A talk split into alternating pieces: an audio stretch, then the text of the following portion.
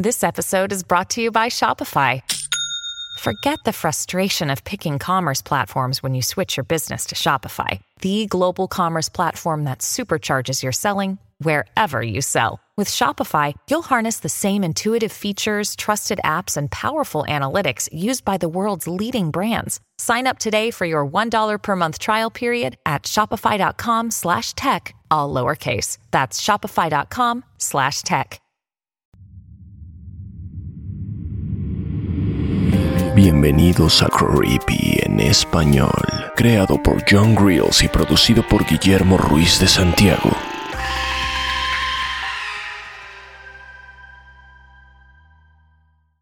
No hables con desconocidos.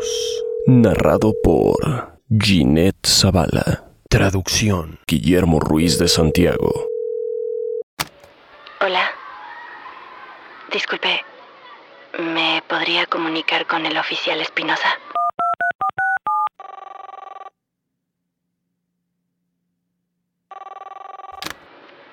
Oficial Espinosa, ¿me escucha? Oiga, ¿acaso usted cuando era niño no le advirtieron sobre hablar con desconocidos? Eh, ¿O acaso no le advirtieron sobre escuchar a los desconocidos? Yo fui demasiado estúpida para seguir ese consejo oficial. Déjeme contarle, escúcheme, cómo fue que llegué hasta aquí. Era un brillante y soleado día de septiembre del año de 1994. Yo tenía nueve años. Estaba sola en el patio delantero de la casa de mis padres jugando con mis juguetes favoritos como haría cualquier niña normal. Pero entonces, fuera de la reja del patio, pasó un hombre por delante de mi casa. Parecía caminar sin rumbo. Lo observé por un momento. Su pelo era largo pero demasiado delgado. Podía ver su cuero cabelludo y llevaba poca ropa y estaba toda desgarrada. El hombre parecía completamente desorientado como si no tuviera un lugar a donde ir. Me asustó un poco porque me miró a los ojos directamente durante un buen rato. Su aspecto pálido y delgado era inquietante.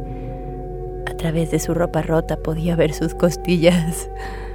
Llevaba unas chanclas viejas y parecía muy débil. Al principio quise entrar a mi casa y contarle a mis padres de aquel hombre extraño, pero había algo en la mirada de aquel desconocido que no me dejaba despegar los pies del suelo. Así que me quedé perpleja, oficial. Escúcheme. Me quedé perpleja. El hombre comenzó a caminar en círculos frente a mí. No parecían dolerle las ampollas que tenía en los pies. Tampoco lucía cansado. A mí me pareció muy divertido.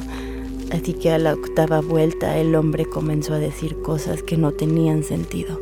Decía algo sobre crear un mundo nuevo donde solo hubieran niños y como este sería el mundo perfecto oficial.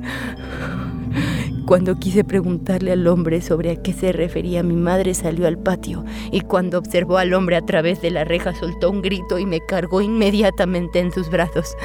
Y no puedo explicar por qué, pero lo único que yo quería era ir con ese hombre. De alguna forma sentía como si ese hombre fuera mi nuevo amigo. Intenté zafarme de los brazos de mi madre en ese momento, pero ella gritó, le gritó a mi padre para que bajara a ayudarla, y los dos me trajeron de vuelta a casa oficial casi a la fuerza. Ahí me cuestionaron sobre lo que había sucedido con aquel hombre desconocido. Yo describí todo con lujo de detalles.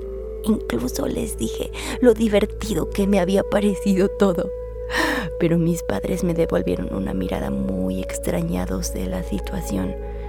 Me dijeron que no debía hablar con desconocidos, que no debía escuchar a los desconocidos y que había hecho mal al no entrar a casa inmediatamente. No solo quería volver a hablar con ese hombre desconocido, también quería verlo caminar en círculos de nuevo y escuchar sus ideas sobre este nuevo mundo lleno de niños. Claro que no le dije nada de esto a mis padres. Ellos solo me mandaron a mi cuarto. Seguían molestos, muy molestos. aunque realmente yo sabía que sentían miedo de lo que pudo haber pasado. Todo el tiempo me decían que no hablara con desconocidos, que no escuchara a los desconocidos. En cambio yo, yo no me dejaba influenciar por lo que ellos me decían. Yo no dejaba de mirar por mi ventana a aquel hombre que seguía ahí parado en la calle, observándome. Y esto empezó a transformarse en una rutina. Algunas noches él solo me observaba, otras se arrastraba por el suelo.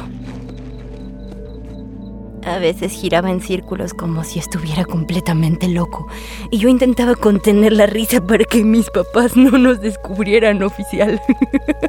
A veces parecía que el hombre intentaba comunicarse conmigo. Yo veía su boca moverse, pero no entendía nada de lo que quería decir. Nuestra amistad iba creciendo. Los días pasaron y yo podía ver al hombre a lo lejos en mi camino a la escuela. También lo veía cerca del patio a la hora del recreo. Y solo estaba ahí, mirándome, mirándome fijamente. Los demás niños gritaban y lo señalaban, pero yo podía darme cuenta de que yo era su favorita oficial.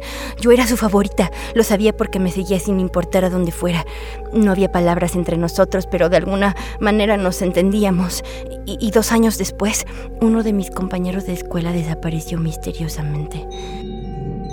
Lo más curioso fue que antes de su desaparición se había burlado de aquel hombre desconocido en voz alta frente a todos.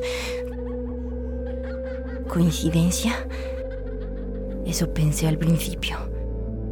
Pero después, a la noche siguiente, mientras continuamos nuestra costumbre de vernos a través de mi ventana, el desconocido se presentó en mi calle, acompañado por alguien. Era mi compañero de la escuela, el que se había burlado de este hombre desconocido frente a todos. Los miré a los dos con los ojos muy abiertos. La sorpresa me dejó bastante inquieta. Y es que entre más miraba, más me daba cuenta que su aspecto había cambiado radicalmente. Se podían ver sus huesos a través de su ropa completamente deshecha y también estaba inusualmente pálido. Yo tenía que averiguar más oficial, tenía que saber todo, tenía, tenía que saber todo acerca de este hombre, así que con mucho cuidado bajé las escaleras y abrí la puerta de la entrada. Y a través de la reja del patio pude ver a aquel hombre y a mi compañero de la escuela. Les hablé, pero solo me respondieron con un extraño sonido. Quería ir con ellos, de verdad quería ir con ellos, quería averiguar más sobre lo que estaba sucediendo, pero el hombre me lanzó una mirada severa, como si no le gustara la idea de que yo me acercara. Después se dio la vuelta y solo se alejaron. Yo volví a mi cama y por muchos años no volví a ver a aquel hombre desconocido.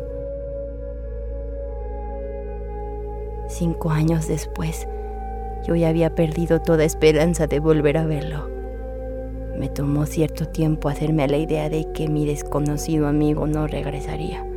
Incluso llegué a gritar por él cuando me encontraba en el patio jugando sola. La curiosidad no me dejaba tranquila. Comencé a desear verlo hasta en los lugares más inusuales. Yo quería verlo. No me importaba si lo encontraba debajo de mi cama o dentro de mi armario. No me importaba si se aparecía a mitad de la noche o cuando estaba sola. Yo solo quería saber más, quería saber quién era y qué quería. Y tuvieron que pasar otros cinco años para volver a verlo. Yo tenía 19 años, estaba trabajando en un restaurante de comida rápida intentando ahorrar para ir a la universidad. Lo único que recuerdo es esa intensa sensación de odiar mi vida. Y de pronto, en un día particularmente ajetreado, un hombre en la fila me llamó por mi nombre. Era él. Era él oficial. Yo no podía creerlo.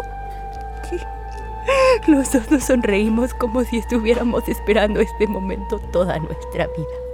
Le juro oficial que yo no tenía idea de cómo terminaría todo.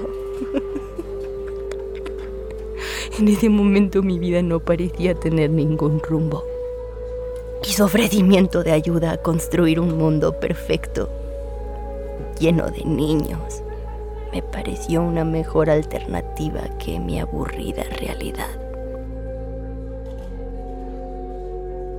Fue así como empezó nuestra búsqueda por reclutar niños.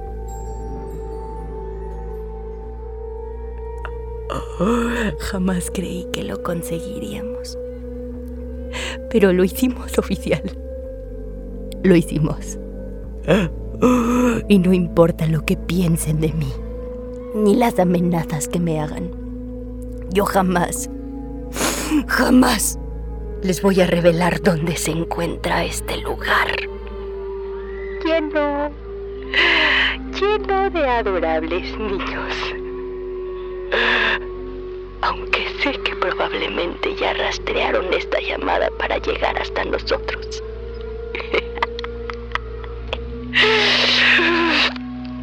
Pero no se preocupen, oficial. Porque antes de que ustedes lleguen, todos nos habremos ido de este plano terrenal. Todos estaremos en un lugar más celestial.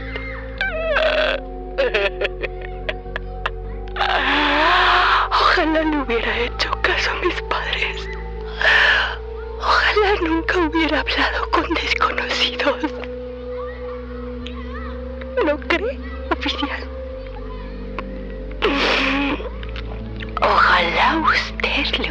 Hecho caso a sus padres.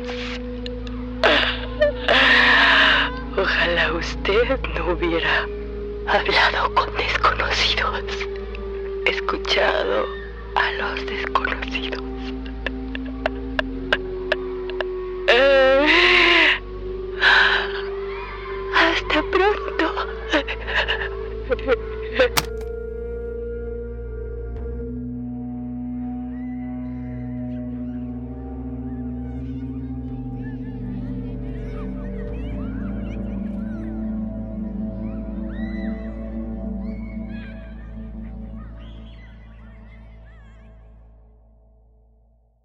El chat.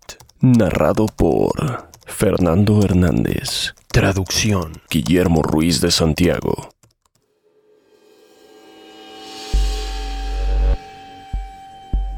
Hace varios años me dio una gripa bastante fuerte después de que la lluvia me tomara por sorpresa dando un pequeño paseo. Aunque un señor se apiadó de mí y me dio refugio bajo su paraguas color naranja, la gripa que tuve las siguientes semanas fue una de las más fuertes que he sufrido. Durante el camino, el hombre y yo hablamos de todo. Me contó a lo que se dedicaba y yo le hablé de la escuela y de mis hobbies. Cuando por fin llegamos a mi casa, yo solo recuerdo ver su paraguas color naranja alejarse bajo la lluvia. La gripe me obligó a quedarme en casa varias semanas, aislado prácticamente de todos, menos de mis papás. Mi celular se había descompuesto por la lluvia, así que la única forma de conectarme a internet era a través de mi vieja laptop. Pronto me la pasé esos 15 días de reposo durmiendo todo el día y navegando en internet toda la noche. Fue entonces cuando decidí volver a una vieja página que visitaba años atrás, llamada El Chat. Realmente lo hice porque necesitaba algo de contacto humano y el chat era el lugar perfecto para tener conversaciones con gente con la que probablemente nunca iba a volver a tener contacto. Habla con gente de tu mismo código postal, decía la página principal. Tal vez incluso podría terminar haciendo un verdadero amigo aquí. Después de un par de días descubrí la facilidad con la que la gente compartía información privada. Los primeros chats fueron en su mayoría agradables. Conseguí satisfacer mis necesidades sociales chateando durante horas con diferentes desconocidos. Pero pronto descubrí un siniestro patrón. La mayoría de las personas que se encontraban en ese chat eran personas mayores, en su mayoría hombres, con tarjetas de crédito que estaban dispuestos a, según ellos, comprarte lo que quisieras, a cambio de que les compartieras tu número telefónico o la dirección de tu casa. Rápidamente me di cuenta que lo más inteligente que podía hacer era crearme una identidad falsa, ser un infiltrado y recolectar la mayor parte de información posible. Tal vez podría identificar a depredadores por la zona y alertar a las autoridades. No es que yo tuviera un síndrome de justiciero vengador, pero el hecho de pensar que yo no era el primer chico al que intentarían engañar, estafar o algo peor, me hizo sentir un poco de responsabilidad. Los misteriosos personajes que utilizaban este chat se comportaban similar. Por ejemplo, todos afirmaban tener mucho dinero y se sentían más cómodos hablando en salas privadas por lo que poco a poco accedí a hablar con ellos en chats privados. Yo a veces personificaba a un chico, a veces a una chica, a veces era una adolescente, a veces un niño a quien sus padres habían dejado solo en casa. La primera conversación uno a uno que tuve en ese chat fue con un hombre que parecía bastante emocionado de estar hablando conmigo. En ese momento personifiqué un adolescente de 14 años que amaba los videojuegos. En menos de 10 minutos, yo ya sabía su nombre, edad, dirección, cumpleaños, ubicación, número de la placa de su coche y su dirección de correo electrónico. La conversación terminó cuando yo revelé que era un infiltrado y lo amenacé con compartir toda su información con la policía para que lo ficharan como un depredador. El hombre suplicó y prometió no volver a hacerlo. Yo simplemente guardé el registro y me desconecté. Me fui a dormir con una sonrisa en la cara al saber que probablemente había salvado a una futura víctima. Durante la semana siguiente añadí 15 nombres más a mi lista.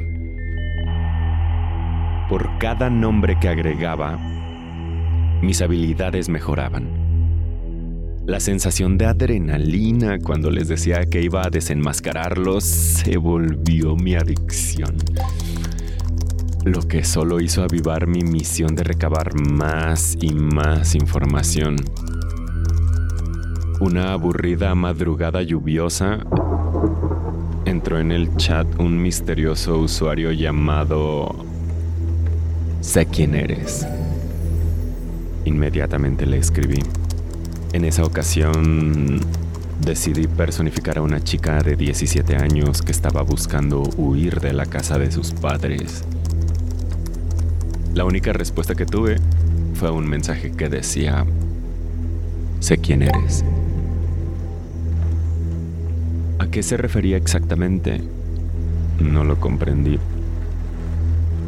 Por lo que decidí ignorar esa extraña frase y di inicio a mi rutina perfeccionada para recabar sus datos personales. En ese momento el extraño usuario me llamó por mi nombre real. Congeló la sangre leer mi verdadero nombre en la pantalla.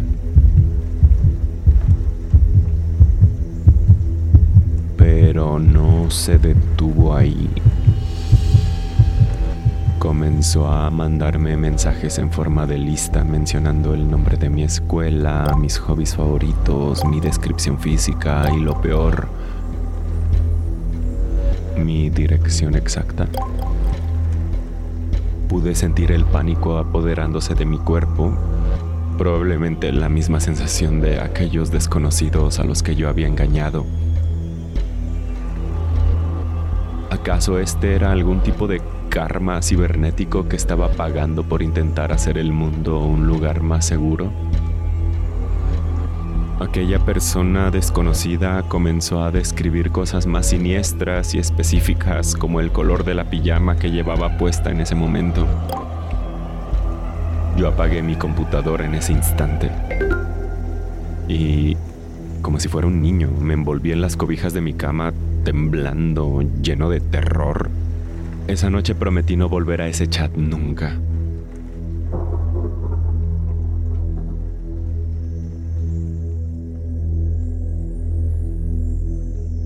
Al día siguiente le aseguré a mis papás que me sentía bien, que probablemente la gripa se había curado por completo y que estaba listo para volver a mis actividades. Lo único que quería era estar lo más lejos de mi computadora. Pero al momento de salir de casa pude ver algo que me confirmó que el peligro no se había quedado únicamente en la sala de chat. Afuera, al lado de mi ventana, recargado en la pared, se encontraba un paraguas extrañamente familiar de color naranja.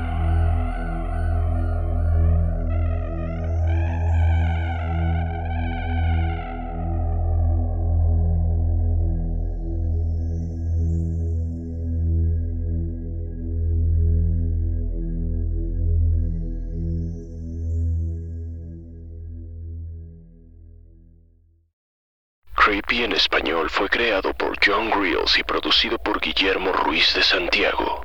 Síguenos en Instagram, estamos como arroba creepy en español. No olvides suscribirte a Creepy en español donde sea que escuches podcasts. Todas las historias compartidas en este podcast están bajo licencia de bienes comunes creativos o tienen el permiso explícito del autor.